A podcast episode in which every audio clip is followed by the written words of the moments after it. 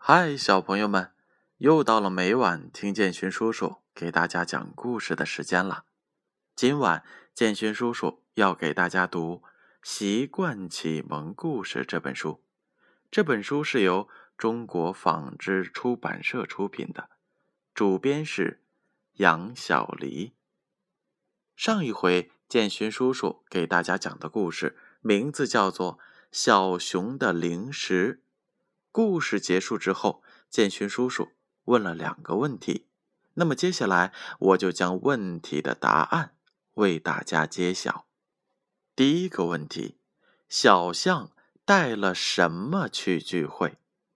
答案是 B，黄瓜和苹果。第二个问题：小熊打算以后怎么做？答案是 B。多吃水果和蔬菜，你们答对了吗？今天建勋叔叔给小朋友们带来的故事名字叫做《勤洗衣服》。一天，小猴子去找小象玩。小象，你拿水桶做什么呀？小猴子问道。我打水洗衣服呀。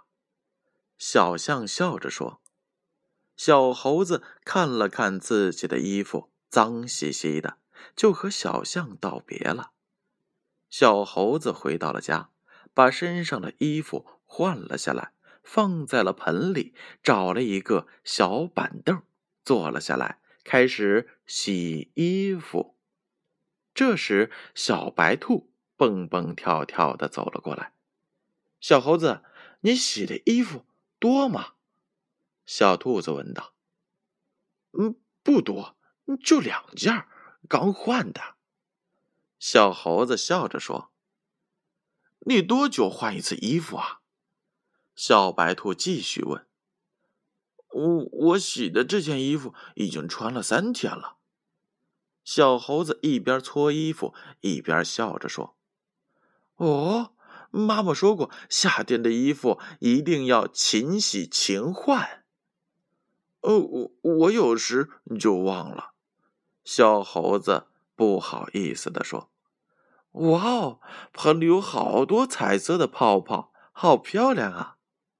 小白兔说：“呃，快看，一个泡泡飞起来了。”小猴子说：“飞高了，飞高了。”小兔子一蹦一跳的追着泡泡，小猴子用手搓啊搓，一会儿就把衣服搓干净了。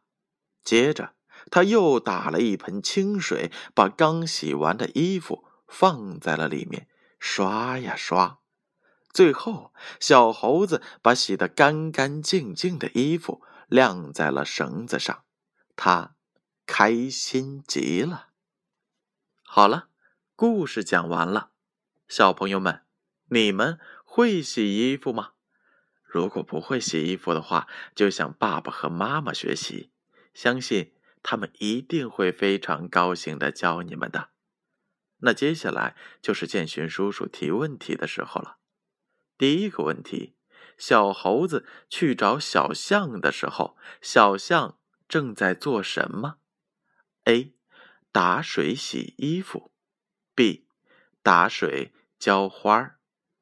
第二个问题，小猴子的衣服几天没洗了？A，七天。B，三天。正确的答案将在下回揭晓。